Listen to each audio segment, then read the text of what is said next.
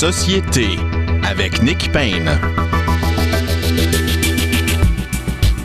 Bonjour à tous, très heureux d'être au microphone pour cette nouvelle édition de Société. C'est notre avant-dernière de la saison. On vous dit déjà euh, soyez là la semaine prochaine. Euh, au menu aujourd'hui, euh, nous discutons avec Christian Rio, correspondant du journal Le Devoir à Paris, en rapport avec son tout récent texte dans Le Devoir intitulé L'enflure des mots. nous verrons plus avant ce que M. Rioux entend par là, mais on devine qu'il parle de cette, cette, notre époque où la nuance se perd parfois à travers des débats acrimonieux, notamment euh, très nourri par euh, le phénomène des euh, réseaux sociaux et bien sûr les enjeux de notre époque qui sont souvent brûlants et clivants.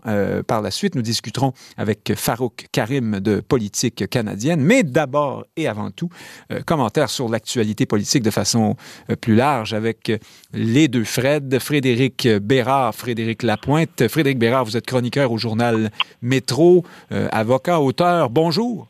Bonjour, Nick Payne. Et euh, Frédéric Lapointe, euh, fondateur de la Ligue d'action civique, euh, ancien candidat dans Maurice Richard, peut-être candidat un jour encore une fois. Qui sait? Bonjour, Frédéric Lapointe. C'est une vilaine habitude que j'ai. Bonjour à vous deux. Ah oui, c'est effectivement, ben, c'est d'autant plus de mauvaise habitude, pourrait-on dire, quand on se présente pour le Parti québécois ces temps-ci. en tout cas, en regard des sondages. Mais c'est, on peut, on peut pas vous traiter d'opportuniste, ça c'est, ça c'est sûr. Ah, alors, justement, fin de session. Euh, François Legault se félicite de ses réalisations. Les partis d'opposition, quelle surprise, sont en désaccord avec lui euh, là-dessus. On cherche chez euh, les oppositions à, fermer la parenthèse de la pandémie en quelque sorte et à, revenir à, euh, comment dire, une joute, euh, j'emploie ce mot sans vouloir dénigrer l'exercice, mais bref, à une joute politique plus, comment dire, moins marquée par l'espèce d'union nationale derrière le, combat contre le virus. je commence avec vous, Frédéric Lapointe. Est-ce que M. Legault a raison de s'enorgueillir de ses succès ou y a-t-il davantage d'ombre au tableau euh, qu'il ne veut bien nous le dire? Oh, je crois que le gouvernement a fait euh, globalement du bon travail. Euh, il a été testé par une frange de l'opinion publique qui était réfractaire aux mots d'ordre de la santé publique. C'était prévisible. la réaction du gouvernement a été euh, ferme sans être euh, trop ferme, euh, peut-être pas assez ferme au goût de mon collègue Bérard, il, le signalera. donc globalement, il y a eu quelques couacs hein, dans le secteur de l'éducation. L'essentiel a été préservé, à savoir la présence des enfants le plus souvent possible dans les écoles, mais la conduite du ministre a fait débat. Mais globalement, sur la pandémie, si on est à l'heure des bilans, le, le, bilan est plutôt positif. Notre État, ça ne tient pas à quelques ministres, notre État a fait le travail. Maintenant, comme je l'ai dit euh, fréquemment, ben, il faut être capable de passer à un autre appel, de désapprendre la peur et de traiter des autres sujets qui sont tout aussi d'intérêt public. 8 milliards pour un trou à Québec, euh, par exemple. Euh, les problèmes de certains secteurs industriels, on le voit dans l'agroalimentaire avec une grève euh, qui affecte euh, l'industrie euh, de l'abattage de poulet. Bref, la vie normale va reprendre son cours et nous pourrons enfin rediscuter politique sans cette pandémie au-dessus de la tête. Frédéric Lapointe, regardez sur votre téléphone, essayez d'identifier l'endroit où est le microphone et parlez dedans pour la, prochaine intervention, même si on vous a quand même assez bien compris, il y avait du, du va-et-vient un peu. Frédéric, Frédéric Bérard, est-ce que c'est vrai que vous allez nous dire que le gouvernement n'a pas été assez ferme, notamment envers, bah, pas notamment, euh, envers ceux qui, les plus réfractaires aux consignes euh, sanitaires? Et pour le reste, comment évaluez-vous euh, l'ensemble de son œuvre dans cette session? Ben, moi, je trouve ça, j'en ai déjà parlé, on en a parlé ici notamment, mais je trouve ça épouvantable quand tu des règles très claires en matière de santé publique. Là. C'est pas pas des conneries. Là. Puis dans un état de droit, une norme, ben, tu la respectes et tu la fais respecter. Or, euh, combien qu'il y a eu de manifestants au total qui ont manifesté sans masque, sans la distanciation requise devant les yeux des policiers. On se rappelle même d'une manifestation où ils ont empêché au final euh, une journée de vaccination complète devant le stade olympique. Euh, on, a permis cette espèce de c'est pas du laxisme, c'est une contravention claire, net à l'état de droit, alors qu'on se rappellera du printemps 2012 où euh, cette loi-là, qui, à mon sens, la loi 12, qui était inconstitutionnelle, a quand même permis aux policiers de garocher tout le monde dans le panier à salade pour un oui, pour un non, pour des niaiseries, euh, avec des amendes assez salées, merci. Donc moi, franchement, ça, j'ai trouvé ça odieux. Surtout qu'on est en pleine, on était en fait en pleine pandémie encore à ce moment-là. Alors, vous parlez de euh, panier à salade, là. Qu'auriez-vous fait? Euh, et je vous pose pas la question euh, avec une, arrière-pensée. concrètement, qu'est-ce que le gouvernement aurait dû faire, d'après vous? Ben, si vous avez un, décret, Nick, qui est très clair et qui dit que tu ne peux pas faire X ou Y, ben, les policiers qui voient ce qui se produit, ben, c'est voilà, tu donnes des tickets, puis s'il y a des réfractaires, ben, tu les envoies dans le panier comme Maxime Bernier. Comme Maxime Bernier, c'est ce que j'allais vous dire, oui. non, mais quelle belle nouvelle, euh, tu sais, que, que, cet imbécile-là, ben, probablement qu'il comprend pas ce qui s'est passé, mais face à la limite un tour de char de police, mais ça a été une excellente journée hier. Là. Euh, espérons qu'il avait des Joe Louis avec lui, il aime en Oui, oui, euh, entre autres aux gens en uniforme. Mhm. Oui, il y a peut-être ses dossiers d'ex-ministres aussi euh, perdus à quelque part, mais pour le reste... Mais on va y euh, revenir, hein, Maxime Bernier, dans quelques instants, parce que c'est un bon coup de pub pour lui aussi. Ben oui, il y a un peu de ça, c'est clair, mais, mais rappelez-vous aussi, euh, Nick, puis je reviens à la deuxième question rapidement après, le tunnel Louis Polyte a été bloqué par ces abrutis finis je veux dire, c'est un méfait public, c'est grave. Là. Il y a eu, des, il y a eu des, contraventions, pas des contraventions, des accusations qui ont été déposées genre, pratiquement deux mois plus tard, quand il y a eu une certaine grogne. J'essaierai ça, voir euh, comme, euh, comme écologiste, de bloquer un tunnel, voir qu'est-ce qui va arriver. Oui, ben, c'est-à-dire que le pont Jacques-Cartier a été bloqué justement par euh, les, gens de... J'oublie le nom de l'organisme, mais bon, au, nom de l'environnement, vous considérez qu'ils ont été plus, plus mal reçus que les... Ben, il y a eu des accusations criminelles, ça n'a pas veillé tard, mais bref. Pour la deuxième question que vous avez posée, ben moi, je suis d'accord en, en, grande partie avec ce qu'a dit Frédéric. Le la gestion de la pandémie, euh, on, en a parlé. Là, je pense que les, deux premières manches ont été des catastrophes. On a le plus grand nombre de morts au Québec au Canada, c'est pas pour rien. Euh, ça a été géré tout croche. Arruda, est, à mon avis, est un de ballon, euh, je veux dire, nec plus ultra, ça, ça fait pas de doute.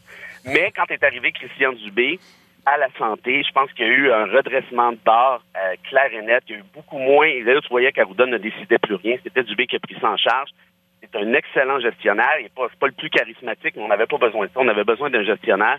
Et très clairement, euh, on le voit avec le taux de vaccination, on a le meilleur au Canada ou à peu près. franchement, moi, je leur lève mon chapeau. Euh, bon, Roberge à l'éducation, euh, parlant du coup disons qu'il est dur à battre lui aussi. Euh, mais reste que si on enlève ce volet-là, le reste, franchement, depuis que tu es là, je pense que on peut lever notre chapeau très clairement au gouvernement Legault. Frédéric Lapointe, justement, on ne peut pas ne pas parler de Christian Dubé. C'est un peu l'étoile montante, émergente de ce gouvernement euh, caquiste. Euh, on parle du nouveau numéro 2 du gouvernement quand on parle de Christian Dubé. Euh, c'est quelqu'un qui a l'amitié et la pleine confiance du premier ministre. Et est-ce qu'il faut s'attendre à ce que M. Dubé se mette en mode maintenant réforme, rénovation du système système de santé. Euh, la pandémie ne durera pas éternellement. Est-ce qu'on a le temps de prendre des décisions importantes d'ici à la prochaine échéance électorale dans ce domaine-là?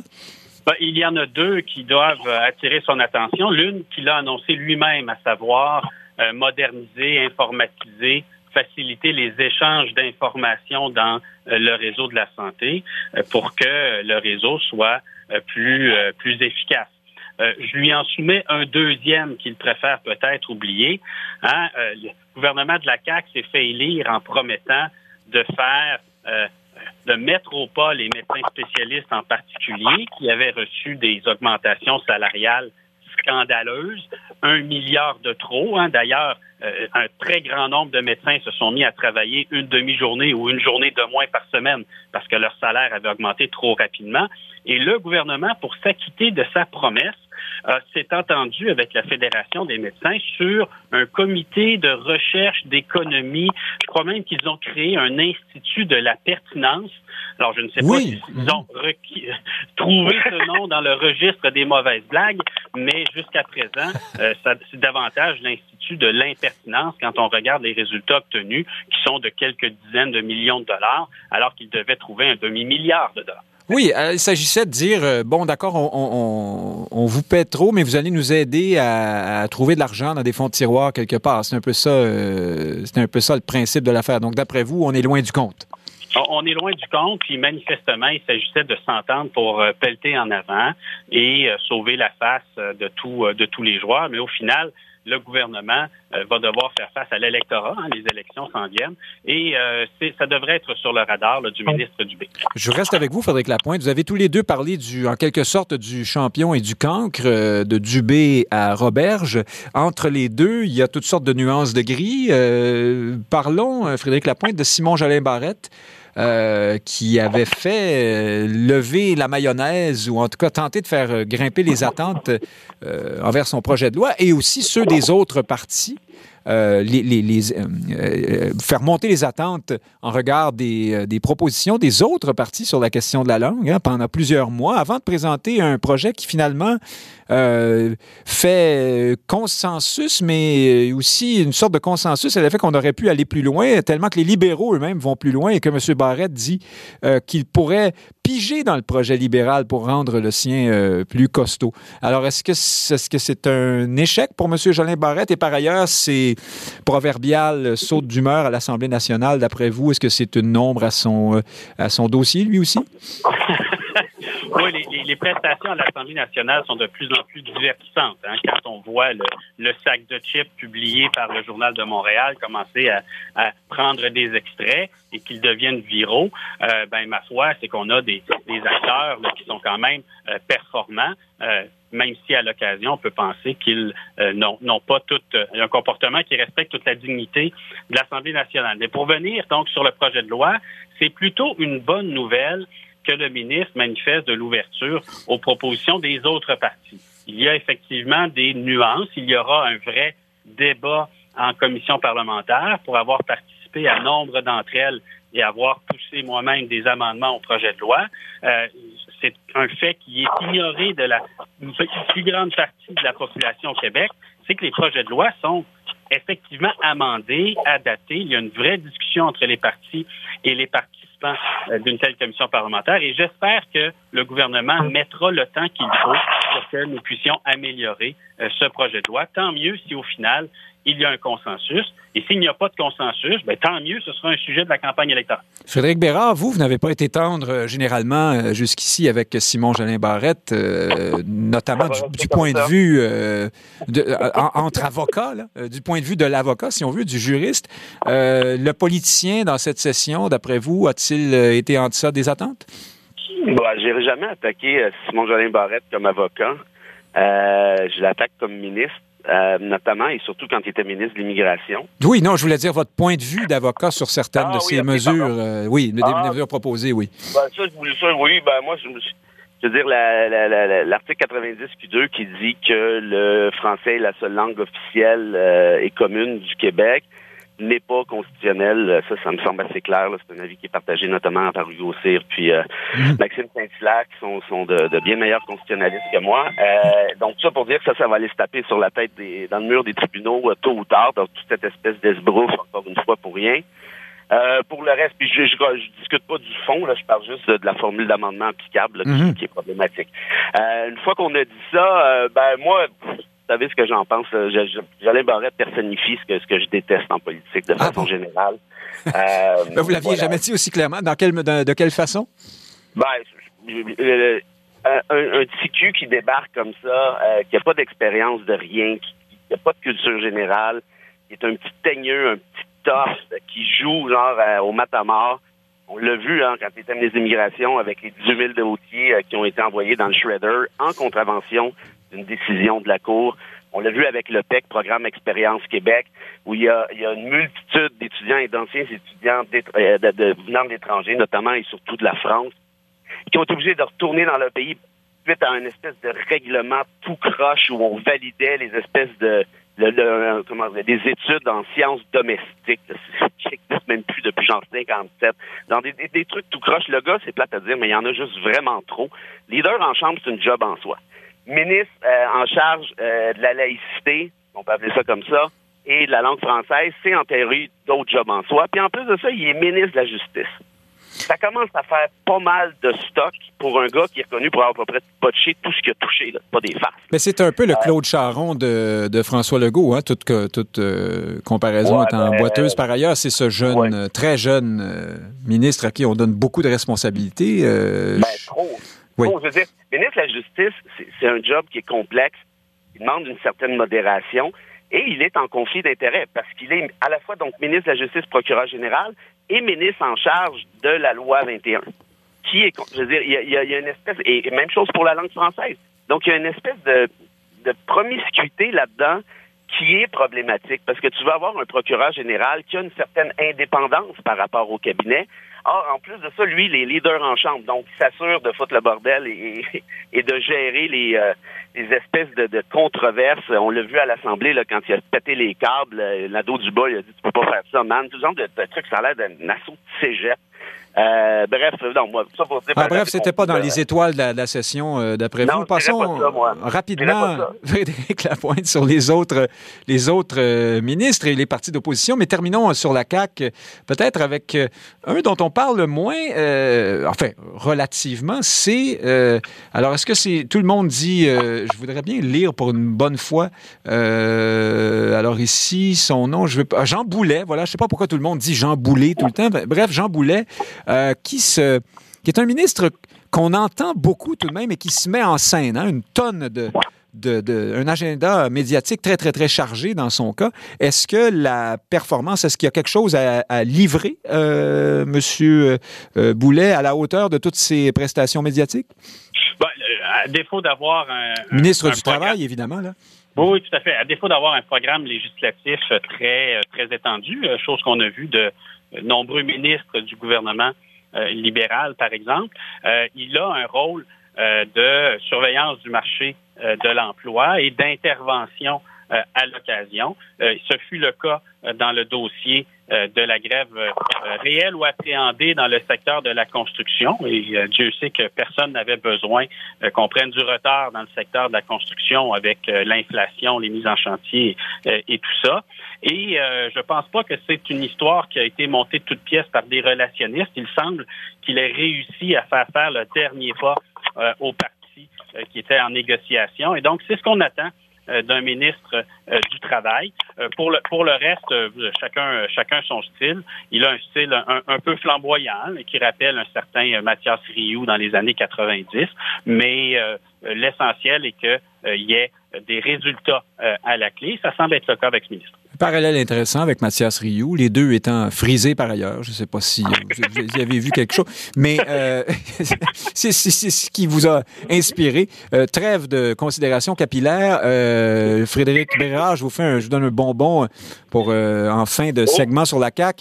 Le ministre des Forêts, de la Faune et des Parcs, Pierre Ah! Dufour, est-ce qu'on peut dire tout de même que c'est le dernier de classe? Euh, Il a été l'objet de nombreuses critiques pour un travail qu'on considère bâclé. Il fait toutes sortes de déclarations un peu, un peu ineptes sur, le, sur les forêts, notamment. Euh, Bon, ben, ça repousse, hein, euh, essentiellement, c'est ça qu'il disait. Euh, Est-ce que c'est vraiment le dernier de classe ou c'est notre vision euh, de Bobo montréalais qui nous fait dire ça?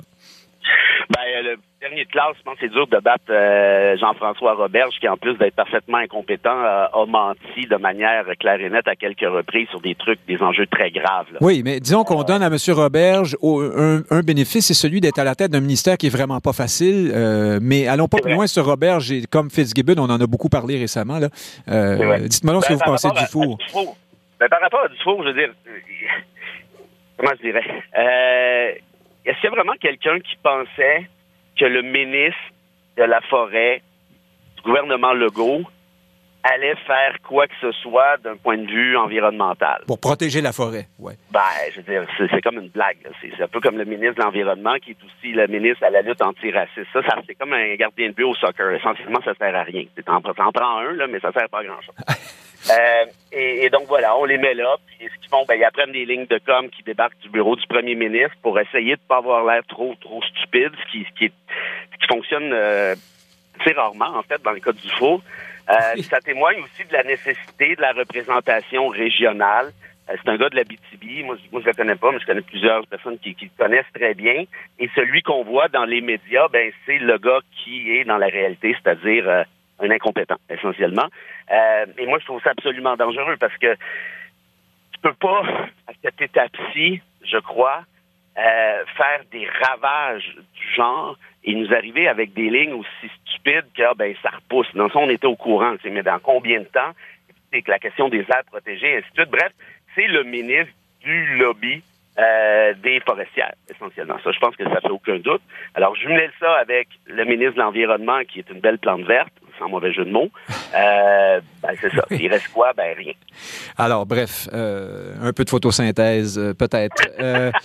Frédéric Lapointe, parlons des partis d'opposition rapidement. Québec solidaire a connu une bonne session. Hein, C'est suite à sa plainte, justement, que le, auprès de la commissaire à l'éthique, M. Fitzgibbon a fini par démissionner. Québec solidaire a su se faire, euh, se faire remarquer pendant cette session, euh, notamment en mettant les projecteurs sur la question de la ventilation dans les écoles. hein. On parlait de M. Roberge à l'instant. Québec solidaire euh, a été un, caillou dans son soulier, certainement. Diriez-vous que c'est le... Alors, vous êtes tout péquiste que vous êtes. Diriez-vous que c'est une bonne session pour Québec solidaire? Oui, d'autant que en, su de leur travail parlementaire de, qualité, d'intervention publique remarquée, ils ont su rééquilibrer euh, le parti ou l'impression qui pouvait se dégager euh, du parti en raison des agissements de leur euh, collectif décolonial et autres qualificatifs. Euh, et, et ça, c'est important. Donc, d'après vous, en mettant le dit comité, euh, peut-être pas au pas, mais en le blâmant, euh, Québec solidaire a marqué, un, a marqué des points. Oui, oui, tout à fait, tout à fait. Ça a été habilement enterré par la suite par l'annonce du remplacement euh, de la première tête euh, de série. hein. C'est un peu comme euh, à la- en Formule 1, il y a deux, il y a deux pilotes dans l'équipe, mais il y a un pilote numéro un, il y a un pilote numéro deux. Donc, on a appris que Gabriel Na- Nadeau-Dubois serait désormais le pilote numéro un de l'écurie. Et, le premier ministre solidaire du Québec, Et donc- donc, advenant l'élection de ce parti au pouvoir.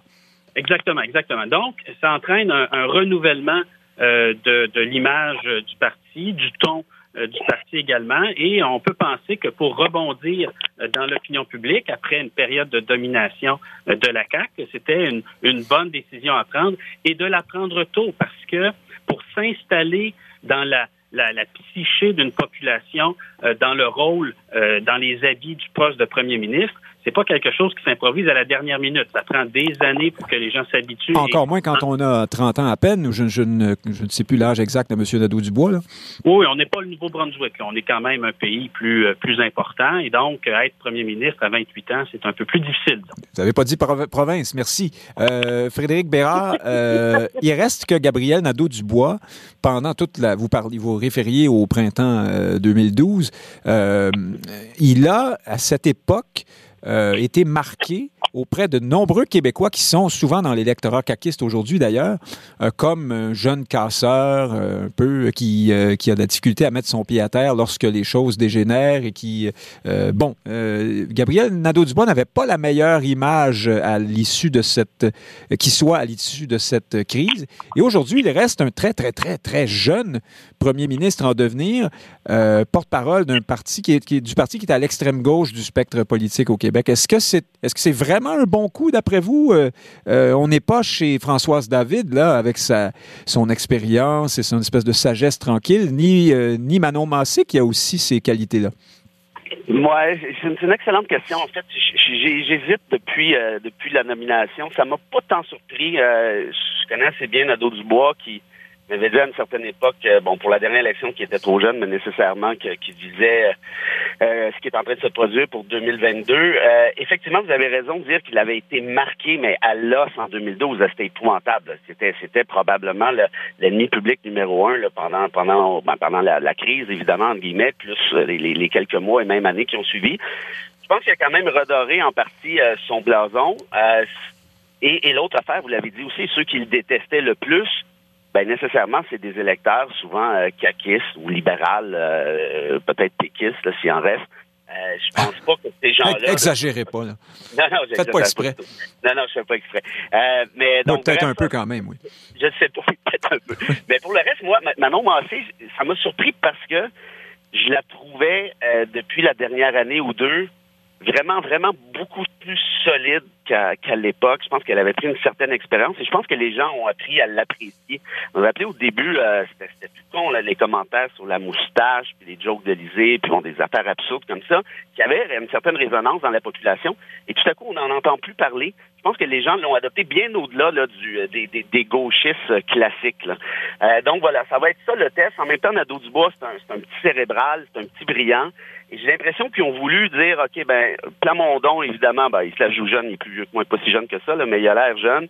Euh, Dominique Anglade, même chose. Fait qu'on est mieux de faire un peu le rôle, le jeu, le jeu nous aussi du, euh, on présente un mouvement jeunesse là, contre François Legault. J'ai l'impression qu'il y a un peu de ça aussi. C'est, n'empêche que c'est ce qui est en train d'arriver, hein, une forme de renouvellement euh, des euh, générations, euh, la génération politique. la nôtre, je, je vous parle à vous deux, étant en train de passer tout droit, comme d'habitude, d'ailleurs, dans ce domaine-là. justement, Frédéric Lapointe, il faut revenir, bien sûr, sur le Parti québécois, même si vous en êtes. qu'est-ce, qu'est-ce que comment euh, évaluer ce qui se produit dans cette session euh, euh, pour le PQ? Est-ce que M. Saint-Pierre Plamondon arrive à trouver ses repères et à s'établir comme chef alors que Sylvain Roy vient de quitter le parti en expliquant que c'était trop radical, la loi 101 au cégep, par exemple? Oui, ben, cet événement. Ben, ben, je me souviens que la semaine dernière, vous, m'avez répondu avec une info pub sur cette question, mais oui, continuez. J'ai pas, pas changé d'avis sur le sujet. Le, départ de Sylvain Roy était programmé depuis euh, fort longtemps. Euh, il est en fait étonnant que la pomme ne soit pas tombée euh, plus mais, Mais allons plus large que Sylvain Roy, évidemment. parlons des sondages qui sont vraiment pas très bons. Donc, plus, plus largement, avant cet événement, les sondages, vous savez, lorsqu'on est dans un, à, un niveau d'appui qui n'est pas celui euh, de la CAC, euh, la marge d'erreur euh, peut vous faire bien paraître un jour, mal paraître le lendemain.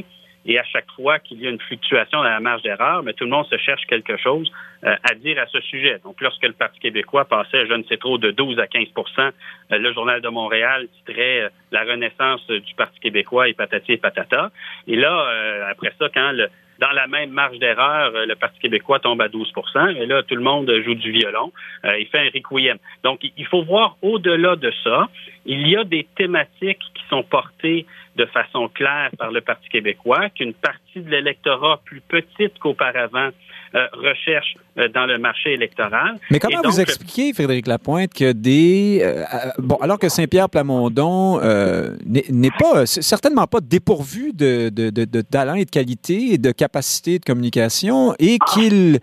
Euh, semble répondre aux attentes de nombreux militants qui voulaient que la question de l'indépendance et d'un nationalisme un peu plus ferme revienne à l'avant-plan pour le Parti québécois. Comment expliquez-vous que des, Jean-Martin Hossan, des, des Martine Ouellette, bon, peut-être que vous voulez pas avoir Martine Ouellette, je ne sais pas, mais Catherine Fournier euh, ne, rentre pas au bercail à ce moment-là? Est-ce qu'il n'y a pas un problème de, d'image de marque, pour citer Madame Fournier? Peut-être que Mme Fournier a d'autres ambitions. Euh, peut-être qu'elle sait. Ben, c'est euh, ambition Longueuil. Oui, oui, tout à fait, tout à fait. Peut-être qu'elle a créé un sillon qui rend plus difficile les, les, reculades. Euh, dans le cas de Martine Ouellette, on pourrait dire qu'il ne s'agit pas d'un sillon, mais d'un trou qu'elle a creusé. Et donc, il, il n'y a peut-être qu'une seule issue, c'est de continuer à, à, creuser, je ne sais trop. Mais le Parti québécois, en ce moment, outre le, le, le, le je dirais, la, pomme programmée euh, Sylvain Roy, eh ben, vous avez en face de vous une équipe qui euh, euh, est cohésive plus qu'à d'autres périodes, un, un, membrariat qui se maintient et qui est plus cohésif qu'auparavant, et ça va finir par porter ses fruits. Évidemment, quand l'électorat est accaparé pour moitié, pour 50 euh, par le parti gouvernemental et qu'il y a trois partis d'opposition, ben forcément, il ne reste pas beaucoup de monde. Ben, il n'en reste, pas, il reste pas pour grand monde. Le temps nous bouscule. Frédéric Bérard, quand même un mot sur le Parti québécois, puis ensuite les libéraux. Euh, on va terminer avec ça. Je vous, je vous, je vous jure que c'est pas un hasard que je vous fasse parler, vous, des libéraux. Euh, c'est, je, vous, je vous taquine en disant ça. les libéraux, à l'interne, sont... Un... probablement auprès de vos auditeurs. Oui, c'est ça.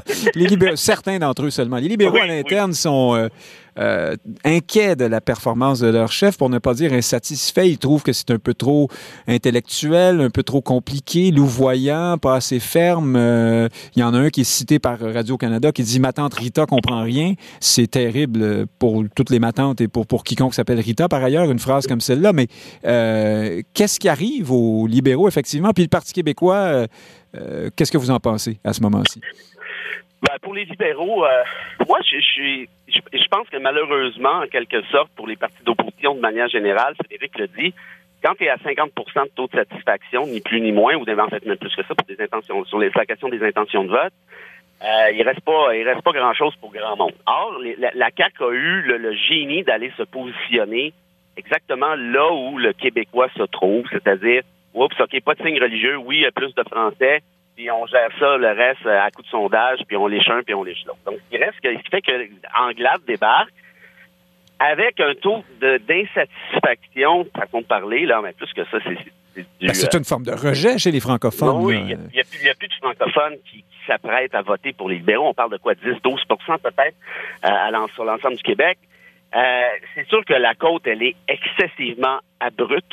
Euh, par contre, je trouve qu'Anglade, pour la connaître relativement bien, c'est- quelqu'un de solide, c'est quelqu'un, oui, de cérébral. Et, et moi, ça me fait toujours rire quand j'entends un député qui traite son chef de trop cérébral. Ça m'en dit long sur lui, habituellement. Euh, je veux dire, c'est depuis quand c'est un problème d'avoir des gens euh, articulés et intelligents Oui, ben, en tout politique. est un problème quand on craint de perdre son poste avec euh, le Ben, salaire et, la- évidemment, et son avenir politique, Ben, évidemment. la question, là, si je vous la, je vous la pose comme ça, de- Mhm. trouvez-moi une personne au Québec qui ferait mieux que Dominique Anglade à la tête du PLQ actuellement? Ça n'existe pas, là. Dire, euh, on rêve en couleur, là. Ben, Donc, Denis ça dire que je pense que ça... Oui, Denis Coderre, oui, c'est par exemple. Denis je sais Coderre, pas. oui, Vous nous posez une colle, on va y réfléchir jusqu'à la semaine prochaine. Ouais, je ne sais pas si... euh, ouais, mais, puis Il nous reste moins d'une minute. Parlez-moi Ben, un peu du Parti PQ. québécois pour casser la- la- l'info Ben, pub. c'est- la fin, euh, je veux dire, Ah. c'est la, c'est la, c'est la, la raid de, de, de, de Corbillard. euh, je veux dire, le, le- le truc, la loi euh, 96 euh, est venue, je pense, sceller le sort. Euh, ça me fait de la peine pour, euh, pour mes amis Pascal Bérubé euh, et compagnie que, que j'aime beaucoup. Puis ça me fait surtout de la peine. Ça, écoutez bien ça. Mais vous avez pas remarqué, vous, qu'une forme de mollesse dans la loi 96 redonne un peu de pep à- aux nationalistes Ben, ces du- gens-là, ces gens-là avaient déjà se tournent à nouveau vers le PQ, PQ. non? Ben, ils sont déjà là de toute façon. Et, et l'autre affaire, le, la- la- le truc le plus inquiétant pour le Parti québécois, c'est qu'il y a 17% seulement des Québécois qui considèrent la souveraineté comme étant la priorité numéro un. Ça, là, c'est une catastrophe. Et puis, ce qui me fait de la peine, puis je finis avec ça, c'est que je- moi, j'ai été élevé, ben, comme vous, hein, dans ce débat-là, essentiellement, et qu'il n'y ait plus de véhicules sérieux pour l'indépendance. Je trouve ça d'une tristesse épouvantable. Euh, Québec solidaire n'est pas le porteur de l'indépendance. C'est peut-être la quatorzième priorité les jours où il, pou- où il mouille. Là. On Euh, attend votre donc, annonce de la fondation d'un- nouveau parti souverainiste. euh, Frédéric ben, Bérard, je je sais qu'il y a Martine Ouellette qui cherche euh, à aller... Ben, ben, d'environnement, moi j'aime bien. Puis pour Bon, le reste, ben, vous êtes fait pour vous entendre. Euh, je, Ben, je blague, évidemment, mais on- sûr, oui. on plus de temps. Je vous laisse pris avec ça. Puis Frédéric Lapointe va ronger son frein jusqu'à la semaine prochaine pour répondre avec aplomb. J'en suis sûr. Frédéric Bérard, chroniqueur au journal Métro. Frédéric Lapointe, euh, fondateur de la Ligue d'Action civique, euh, à samedi, j'espère bien. Merci. Salut tout le monde. bientôt. Dans un instant, chers auditeurs, euh, Christian Rioux, correspondant du Devoir à Paris, est avec nous pour nous parler de l'enflure des mots. À tout de suite.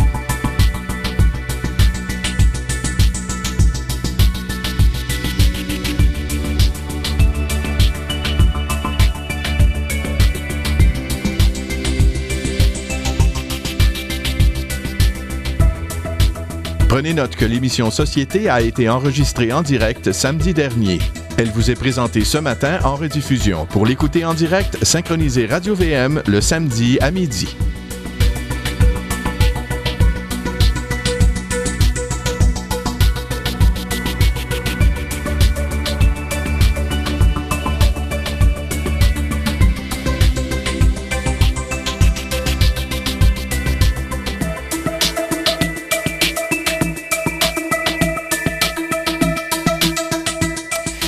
Christian Rio est correspondant du Devoir à Paris. Je crois que c'est là où nous le joignons dans une seconde. Son texte dans le Devoir hier était intitulé L'enflure des mots. C'est un texte dans lequel... Ah, ben, D'abord, bonjour Christian Rio, merci d'être avec nous. Bonjour, bonjour Nick. Alors, votre euh, texte commence par un parallèle intéressant entre ces espèces de manifestations d'indignation euh, qui auto, euh, comment dire, qui, ne cessent de grandir suite à des événements euh, tragiques, abjects ou violents auxquels nous assistons. Et puis, la foule sentimentale, dites-vous, éteint son, son téléviseur et retourne chez elle comme soulagée par ce grand déferlement de compassion réparatrice. J'allais dire que vous faites un parallèle entre ces événements-là et les grandes manifestations collectives de foi religieuse d'autrefois. Euh, Est-ce à dire que l'un a cédé la place à l'autre? Sommes-nous dans un, une sorte de vide euh, que nous comblons par ces, euh, ces espèces de poussées de fièvre euh, compassionnelles et morales d'aujourd'hui? Oui, ben écoutez, je, moi je, je, je, pense que oui, je pense, je pense que je pense que les, les, les populations modernes qui se sont euh, débarrassées de la religion et en particulier notamment des, des rites, hein, des rites qu'imposait la religion, des espèces de grands rites collectifs que que que, que, que la religion permettait, auxquels tout le monde participait. Je pense que oui, à notre époque, à notre époque, ça manque et euh, je vous dirais que euh, c'est c'est un peu le malheur de notre époque, c'est-à-dire de que de que de, que de transposer ce qui était dans l'ordre euh, autrefois du religieux, qui était dans l'ordre de la vie spirituelle et de la vie collective religieuse, euh, de transposer ça aujourd'hui dans l'ordre du politique, c'est-à-dire dans l'ordre de la vie euh, sociale et politique. Et euh, ce sont des ordres euh, qu'il ne vaut qu'il vaut mieux ne pas mélanger à mon à mon à mon avis. Et, et, donc je crois que oui, je crois que nos sociétés manquent de ces grands moments collectifs. Ça, ça peut être des moments ça, peut être des moments religieux. Ça, on, on, peut penser aux grandes fêtes sur la montagne à l'époque à l'époque où le mouvement national québécois était était en était très fort.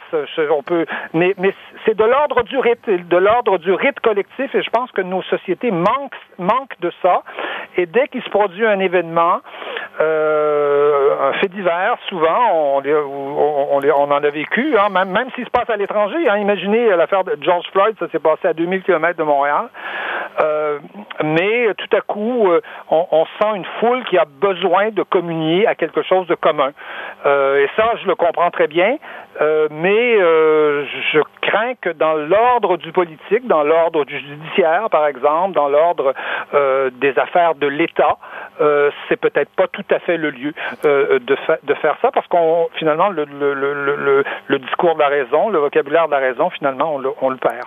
Diriez-vous que c'est une forme de, de, de, de, de faiblesse aujourd'hui des sociétés occidentales, cette perte de cette évacuation du, sinon du religieux, en tout cas du transcendant? ou de, du, de, de, de l'adhésion à quelque chose de plus grand que, que, que soi. Je vous pose la question en pensant à quelqu'un qui est dans le même pays que vous, un certain Patrick Buisson, euh, l'ancien... Euh, ah ben, c'est une personnalité très connue euh, en oui, France, oui. bien sûr, l'ancien conseiller de Nicolas Sarkozy, sulfureux, con, controversé à souhait, qui, dans un Oui. récent livre, explique... Qui, qui, dirige la, qui dirige la chaîne Histoire hein, de, de, sur, sur la, euh, à, la, En à effet. la télévision ici, oui. Et dans un livre récent, il, il s'inscrit en faux avec une bonne partie de sa famille politique en disant on se trompe en étant euh, laïcard, trop, trop, trop en faveur de la laïcité. Ceux qui sont euh, les musulmans, par exemple, ont mieux compris euh, ou ont gardé, comment dire, cette, cette force que leur donne l'adhésion à la religion. Nous, de- nous devrions faire de même. C'est un peu ce qu'il dit. Est-ce que, pardon de, je veux pas, surtout pas vous faire un parallèle entre vous et lui, mais est-ce que c'est un, un propos qui résonne pour vous, ça? Euh, oui, ben c'est, un propos que j'entends euh, absolument, je, sans, nécessairement euh, partager le, le, le point de vue de Patrick Buisson. Et, Parce qu'il va très loin, évidemment, dans ce Oui. sens-là, là, oui. Oui, ou l'idée qu'on puisse revenir à ça. Mais moi, je, je, je vous dirais que oui, le, on, on- nos sociétés se, se, se- s'ennuient de, de, de, de- d'idéaux qui sont qui vont au-delà de qui vont au-delà d'eux-mêmes, qui vont de, de- des gens au-delà de, de la simple vie, de la survie économique de, tout, de tous les jours. hein. Aujourd'hui, le discours politique est devenu un discours essentiellement, presque uniquement économique à 95 dans, dans nos sociétés. Et, et, ça, et ça, ça, peut être de l'ordre du religieux, bien sûr, mais ça peut être aussi de l'ordre du national. Vous savez, les grands rites nationaux, mhm. euh, on, on, on, est en train de les déconstruire, on, les ridiculise même. Euh, euh bon, euh, pensons en France, par exemple, euh, à, à, au service militaire, pensons, pensons, à, pensons au 14 juillet, pensons chez nous au, 24 juin, qui, qui, qui, ont, qui, qui, ont été des moments absolument de ferveur populaire où on avait le sentiment que on n'était pas là juste pour nos, nos, petits besoins personnels à nous, on était là pour quelque chose de plus, pour nos enfants, pour, pour les générations qui venaient. Et donc, ça peut être de l'ordre du religieux. Le religieux peut offrir ça, mais le national aussi peut offrir ça. Et la France est en particulier un, pays qui, qui s'est donné des rites, euh, des rites laïques. Donc, euh, voilà, c'est pas, pas mhm. nécessairement une question de religion. C'est voilà. Mais, mais, ces grands rites sociaux, ces grands rites collectifs, je pense qu'ils manquent et j'ai le sentiment que les que les populations, les Québécois en particulier, qui en, ont eu, hein, nos grandes professions de la procession de fête Dieu, etc., etc. Euh, euh, les, Québécois euh, ont, un besoin de ça et malheureusement, je dirais, dès que se présente une cause, on, on saute dessus, on essaie de recréer ça, mais souvent on mélange tout. Ah, alors, vous parliez du national qui est un peu évacué, qui est, mal vu même. On est obligé de faire le lien avec le discours encore assez dominant dans les médias venant d'un certain progressisme pour lequel le national, c'est la nation, c'est un peu un concept bourgeois ou raciste ou euh, enfin tout ça là, vous voyez. et en même temps, cette cette quête et cette enflure des mots et des concepts, c'est aussi une affaire de la d'une certaine gauche progressiste, il y a, il y a un lien à faire entre, entre ces deux éléments. Oui, oui, je pense. Il y a une sorte de, de il y a, il y a, une, espèce de, de on, on, a de la difficulté à penser le politique dans l'ordre de la raison. Hein. On, est au, bon, ajoutons aussi qu'on est à une époque de d'image hein, où l'image domine. Donc euh, l'image, qu'est-ce que c'est? C'est d'abord des émotions, c'est d'abord des sentiments. Euh, et, euh, et c'est pour ça que moi j'insiste pour pour dire que le rôle de la presse écrite, ça devrait être justement de d'imposer le, le, le, contrepoids de, de la raison dans dans, dans, dans les événements qu'on vit. Et on, voit bien que, euh, bon, euh, je, les nommais tout à l'heure, euh, Joyce Kaken, George Floyd, le collège de, de, Kamloops, ce sont tous des tous des drames absolument absolument renversants, mais qui donnent tout à coup une espèce de résonance presque religieuse où, plus personne ne, s'entend et plus personne ne se modère. Hein. je, donnais dans mon dans mon dans mon article l'exemple de on, découvre on découvre une fosse commune, on découvre des euh, des sépultures anonymes, et puis tout à coup, ça devient des charniers. Hein? Des, charniers, évidemment, là, on pense presque à la Shoah par balle. Hein? Oui, une espèce d'assassinat collectif ben, euh, planifié. Absolument, on pense à des formes d'assassinat collectif. Bon, c'est la situation de, de, ces jeunes Amérindiens qui étaient dans des collèges, euh, dans, des, dans des pensionnats, euh, n'était probablement pas drôle, mais c'était pas celle de, de, de, gens qui ont été, qui ont été assassinés sur le bord, sur le bord de la route. on... voit bien que du simple fait, pardon de vous, oui vous interrompre, euh, Christian Rio. Vous êtes vous-même en train de vous, ce que vous faites en ce moment, c'est-à-dire essayer de, pas essayer de dire qu'on pourrait euh, euh, apprécier, appréhender, traiter de ces événements tragiques-là avec un peu plus de, de mesure et de recul. Le simple fait de dire ça vous classera sans aucun doute chez plusieurs au rang des personnes infréquentables. C'est épouvantable parce qu'on ne peut pas remettre en question de quelque façon que ce soit le caractère tragique de ces événements. Alors, Autrement dit, il y a une forme de... La nuance se perd, comme vous le dites, et il y a une, question d'instantanéité dans ça. Pensez-vous que les réseaux, l'ère des réseaux sociaux, y est pour quelque chose? Autrefois, euh, on était forcément obligé de prendre un temps de réflexion avant de s'exprimer dans les médias ou autrement, tandis que là, tout le monde est à son clavier à l'instant. où, euh, où, on apprend euh, la chose. Donc là, on dit les pires. c'est peut-être pour ça qu'on dérape un peu, non? Je, oui, je pense, je pense que les réseaux sociaux jouent, euh, jouent un rôle euh, là-dedans, mais je pense qu'ils jouent essentiellement un rôle d'amplificateur. C'est pas c'est pas les réseaux sociaux qui créent ça. C'est-à-dire ce qui crée ça, je pense, c'est notre c'est c'est le c'est c'est un peu un peu ce dont je vous parlais. C'est-à-dire nous sommes à une époque où l'image domine tout, euh, la télévision domine tout, et même sur les réseaux sociaux euh, aujourd'hui, euh, au lieu d'écrire, on fait des vidéos, euh, on s'exprime en vidéo. Donc donc une image peut peut tout à coup décoller sur les réseaux sociaux, ça devient comme on dit maintenant viral et le monde entier a vu une image dont à peu près personne ne sait ce qu'elle veut vraiment dire, parce qu'une image, ça a toujours besoin d'être expliqué, a toujours besoin qu'on nous explique le contexte, qu'on nous dit euh, comment on l'a pris, qui l'a pris, sous quel angle, de quelle façon. Il euh, n'y a rien de plus menteur, hein, rien de plus menteur qu'une image. Mhm. Donc, euh, on, on, est à cette époque-là, et évidemment, les, les réseaux sociaux amplifient, amplifient tout ça, ce qui fait que, ce qui fait que, par exemple, une situation extrêmement complexe comme toute la, vous savez, nos, nos historiens ont analysé la question des, des, des, des pensionnats autochtones. Il y a des, il y a des livres qui ont été écrits là-dessus. J'en ai un devant moi qui s'appelle L'histoire des pensionnats indiens catholiques au Québec, écrit par Henri Goulet. Hein? Mhm. Le rôle déterminant des blaireaux blancs. Ben, c'est le, euh, le spécialiste au Québec de cette question, oui. Absolument. Denis Vaugeois a écrit, euh, a écrit euh, un livre aussi avec, avec a co-écrit un livre avec quelqu'un dont, dont, je me je, n'ai pas retenu le nom, mais, mais où il analyse un peu tous les, tous les, les grands rapports politiques qui, qui, ont été, qui ont été faits à Ottawa et qui ont amené, qui ont modifié, transformé la question des pensionnaires. Donc, la, réflexion, elle, est là. Euh, il n'y a jamais personne dans ces livres-là sérieux qui a parlé d'un génocide.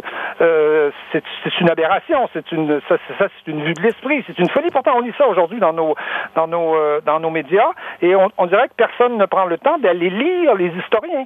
Ben alors, ce non, serait... seulement, non, seulement, on ne va pas les lire, mais, mais l'espèce de terreur qui règne aujourd'hui, comme vous le dites si bien sur les réseaux sociaux, fait que nos historiens se taisent. On, ne les entend pas, on ne voit, on ne va même pas les, les, interviewer. Le dernier qui a osé, qui a osé s'exprimer là-dessus, c'est Denis Vaugeois.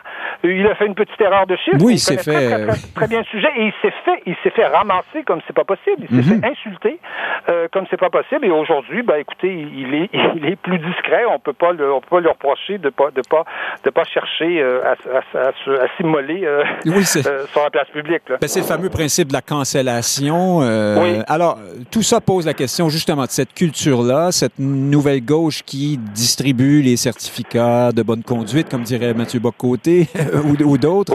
Euh, est-ce que alors si, si les réseaux sociaux, si je vous suis bien, ne sont pas un facteur déterminant dans ce phénomène, c'est ailleurs. Le, le, le, facteur, le déterminant est ailleurs, outre le, le problème de, de, de la perte de, de, rite euh, et de transcendance. Est-ce que c'est c'est une forme de dérive de la gauche, euh, la, gauche américaine, là, qui rejaillit euh, sur toute la, toutes les sociétés occidentales, au fond? Oui, je, pense qu'on assiste aujourd'hui à, une véritable dérive de la gauche. Hein. C'est pas la première. Il hein. faut, quand même se, souvenir qu'à une époque, la gauche défendait massivement, majoritairement, défendait l'Union soviétique, défendait un régime totalitaire, défendait les goulags. Euh, défendait euh, défendait la Chine de Mao, son grand bond en avant qui a fait je sais plus combien de, de, de, millions et de millions de, de morts.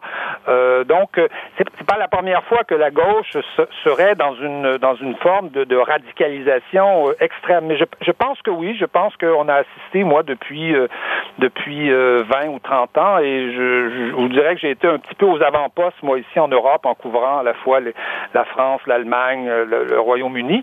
j'ai vu s'effondrer la, social-démocratie, la bonne vieille social-démocratie euh, qui, qui, dominait tout à, peu près, euh, avec la mondialisation, je dirais qu'elle-même, en ouvrant les frontières, euh, est-ce qu'on peut, en ouvrant les frontières, en détruisant quelque part son État-providence, c'est un peu suicidé.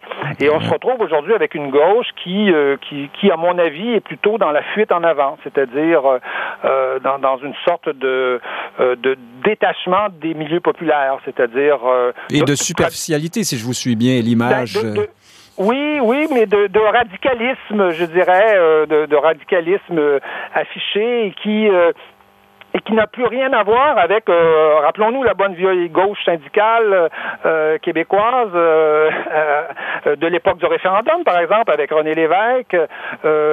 C'était une gauche qui avait, bien sûr, qui avait, avait des propos radicaux parfois, mais qui avait les, deux pieds sur terre, qui était lié à des, à des, à des mouvements ouvriers, à des mouvements sociaux, populaires, très concrets. Aujourd'hui, regardez qui vote pour la gauche. Ce sont les milieux universitaires, ce sont les milieux Euh, les, quartiers populaires ne votent pas à gauche.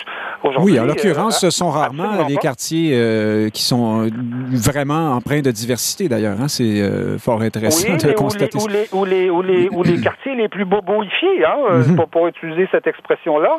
Et donc, on voit bien qu'on est aujourd'hui, et, malheureusement, j'ai le sentiment que les médias ont tendance à suivre cette, cette gauche-là, parce que on en est tous issus, hein, on est tous un peu, on, est, on, vient des universités, on est en contact sans arrêt avec des gens qui sont dans les universités, et donc euh, on assiste à une sorte de détachement de ces élites euh, universitaires, euh, médiatiques, des, des milieux populaires, qui les milieux populaires qui eux font leur font leur propre chemin. Et récemment, enfin, on avait une on avait une, une, grande grande enquête de la Fondapol ici en, en. France qui qui qui, qui, qui, qui a posé la question en Italie, en, en Allemagne, en France et au, Royaume-Uni.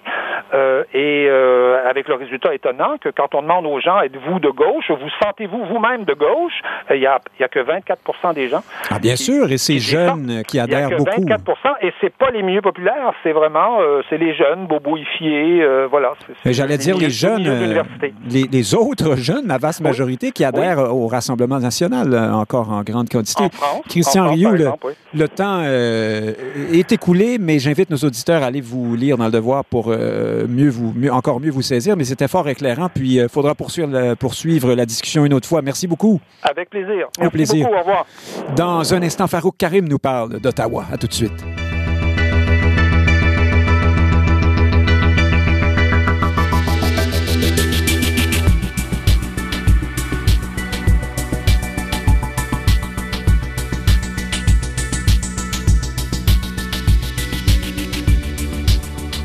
Prenez note que l'émission Société a été enregistrée en direct samedi dernier. Elle vous est présentée ce matin en rediffusion. Pour l'écouter en direct, synchronisez Radio VM le samedi à midi.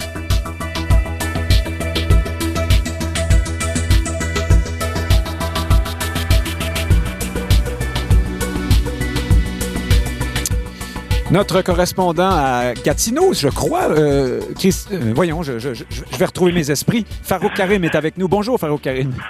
Bonjour, Nick. Pardon de ce bafouillage. On a peu de temps, c'est pour ça. Euh, les, les vacances d'été s'annoncent. il commence à faire beau. On sort tranquillement de la pandémie, quoique pas partout de façon égale au Canada. Je vous pose la même question que d'habitude, Farouk Karim. Est-ce que les élections s'en viennent? Euh, je vous dirais que oui, ça s'en vient. Euh, ça, c'est votre calendrier pour l'automne. Ben, ben, en tout cas, il y a une fenêtre automnale, c'est certain. Euh, je crois que c'est la plus plausible pour plusieurs raisons, mais notamment que si ça n'arrive pas l'automne, en 2022, il y a deux grandes élections importantes au pays, celle de l'Ontario au printemps et celle du Québec à l'automne. Et donc, je ne croirais pas que le fédéral veut s'insérer dans, dans cette année euh, calendrier, euh, du calendrier 2022. Et donc, l'automne 21 m'apparaît comme une fenêtre euh, intéressante pour le gouvernement, d'autant plus que les chiffres de M. Trudeau sont intéressants et M. O'Toole est toujours pris un peu dans sa visibilité. En effet, M. Trudeau rallie maintenant euh, des députés verts. Je, blague à peine, cette députée qui quitte euh, les Verts dans l'Ouest canadien pour rejoindre les libéraux. C'est donc dire que la stratégie de ratisser large à gauche continue de fonctionner pour M. Trudeau? Oui, il, il, mène encore dans les sondages. Euh, les, les, intentions de vote du côté du NPD se maintiennent aux alentours de 20 points, mais bon, ça c'est entre des élections.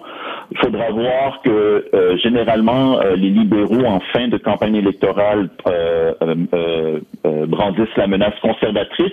Si cette menace est crédible, généralement le vote du NPD s'effondre en fin de, de, de, campagne. Donc ça va dépendre de ça. Mais si euh, les conservateurs sont pas compétitifs, euh, peu importe où est le niveau du NPD, les libéraux euh, seront contents. le seul bémol que je mettrais dans cette stratégie, c'est la stratégie québécoise qui est à part, qui implique évidemment le bloc québécois. Mhm. et donc ça, c'est une stratégie différente, moins gauche-droite et, beaucoup plus en, en, termes de, de nationalisme d'identité, ce qui explique les dernières prises de position de Trudeau sur, sur la langue. sur la langue, sauf que là, il y a comme un couac sur la question de la loi 21 dans les suites des événements tragiques euh, à London, en Ontario. M. Trudeau a dit, euh, en réponse à un journaliste, je crois, ben, euh, les Québécois pourraient, après avoir porté le masque pendant un an, reconsidérer leur appui à la loi 21. Ça n'a pas très bien passé. Est-ce qu'il y a des dommages, d'après vous, pour M. Trudeau? Ben, partie de la réponse était beaucoup, était, a été très ridiculisée partout, notamment au Québec. Par contre, la partie de, la première partie de la réponse où on lui pose la question est-ce que la loi 21 contribue à la haine ou je paraphrase, mais c'est à peu près ça la question. Et euh, il a répondu non. Euh, ce qui a mhm. bien passé, je crois, dans les commentaires québécois, mais pas si bien passé euh, dans le reste du pays. Et donc, M. Trudeau joue euh, avec ça et euh, la raison principale pourquoi il est ambivalent sur la sur la loi 21, parce qu'on sait très bien que dans le plus profond de lui-même et de son cœur, comme dirait Sonia Benezra, euh, euh, on, sait très bien qu'il est contre. Intéressant parallèle, oui. C'est ça. Il évite de mettre de l'huile sur le feu parce qu'il a besoin du Québec pour aller gagner sa majorité. Et donc, on va voir dans les prochaines semaines et mois, euh, M. Trudeau, euh, comment dire, marcher sur la peinture. M. Trudeau avait récemment dit dans un autre dossier, ça suffit le Québec bashing. Là, toujours des suites de l'événement tragique, euh, s'il en est un, en Ontario, M. Trudeau, pas le M. Trudeau, mais le, il, semble que dans les médias canadiens particulièrement, on se tourne vers le Québec. On dit, ouais, ben là, si on est sérieux pour combattre la haine de l'islam ou la fameuse islamophobie, il faudrait commencer par s'occuper de la loi 21 au Québec, un peu comme si c'était la cause de ce qui était arrivé là-bas. C'est comme ça que c'est vu ici. Est-ce que c'est vraiment le sens du propos euh, des éditorialistes euh, canadiens? Ouais, non, moi je crois qu'il y a personne qui euh, la façon que je comprends le débat, c'est que ceux qui prétendent que l'adoption de la loi 21 cause euh, cet assassinat, ben, bien sûr que c'est complètement ridicule. Mais je crois que si on s'attarde un peu au-delà de ce de, ce lien euh, causal direct, mm-hmm. on s'attarde beaucoup plus à l'ambiance, à l'atmosphère du débat qui mène à l'adoption de la loi 21 sous un fond du 11 septembre et tous ces, et pas seulement au Québec, mais partout dans le monde et incluant au Canada on, peut, on peut raisonnablement croire que toute cette atmosphère-là contribue à une intolérance envers euh, les musulmans. Et donc, ça, ce débat-là, moi, je crois qu'il mérite d'être fait. Mhm. Mais de, de, singulariser la loi 21, ça m'apparaît hautement douteux et, euh, et, et, je crois qu'on peut mettre ça dans le panier de l'habituel, euh, comment dire, Québec bashing de certains chroniqueurs au Canada anglais qui ont déjà leur chronique écrite d'avance. Ah oui, quelques-unes en réserve dans un tiroir. En terminant, Farouk Karim, on avait très peu de temps aujourd'hui, pardon, mais vous êtes très, très clair et utile aujourd'hui, croyez-moi. Maxime Bernier, se fait arrêter par la police au Manitoba. Est-ce que c'est euh, une fin de parcours pour un drôle de pitre politique ou c'est la, renaissance de M. Bernier euh, en vue des prochaines élections? Ben, écoutez, on parle de lui, oui. déjà ça de fait. Euh, Maxime Bernier, moi, ce que je vous dirais là-dessus, c'est ce qui est intéressant comme analyse, c'est ce qui se passe du côté de la droite conservatrice en général. En Il y a M. M. Kenny, M. Ford, euh, M. Duhem au Québec, le conservatisme de M. Legault. Il y a plusieurs conservatismes et ils se cherchent en ce moment. Et ça, ça va être intéressant de voir, d'aller de voir ça dans, dans les prochaines semaines. Farouk Karim, tout près du Canada, à Gatineau. Merci beaucoup de nous avoir parlé. À une prochaine. Au revoir. Chers auditeurs, Nick Payne qui vous dit à samedi pour la dernière de la saison de Société. Soyez avec nous. Au revoir.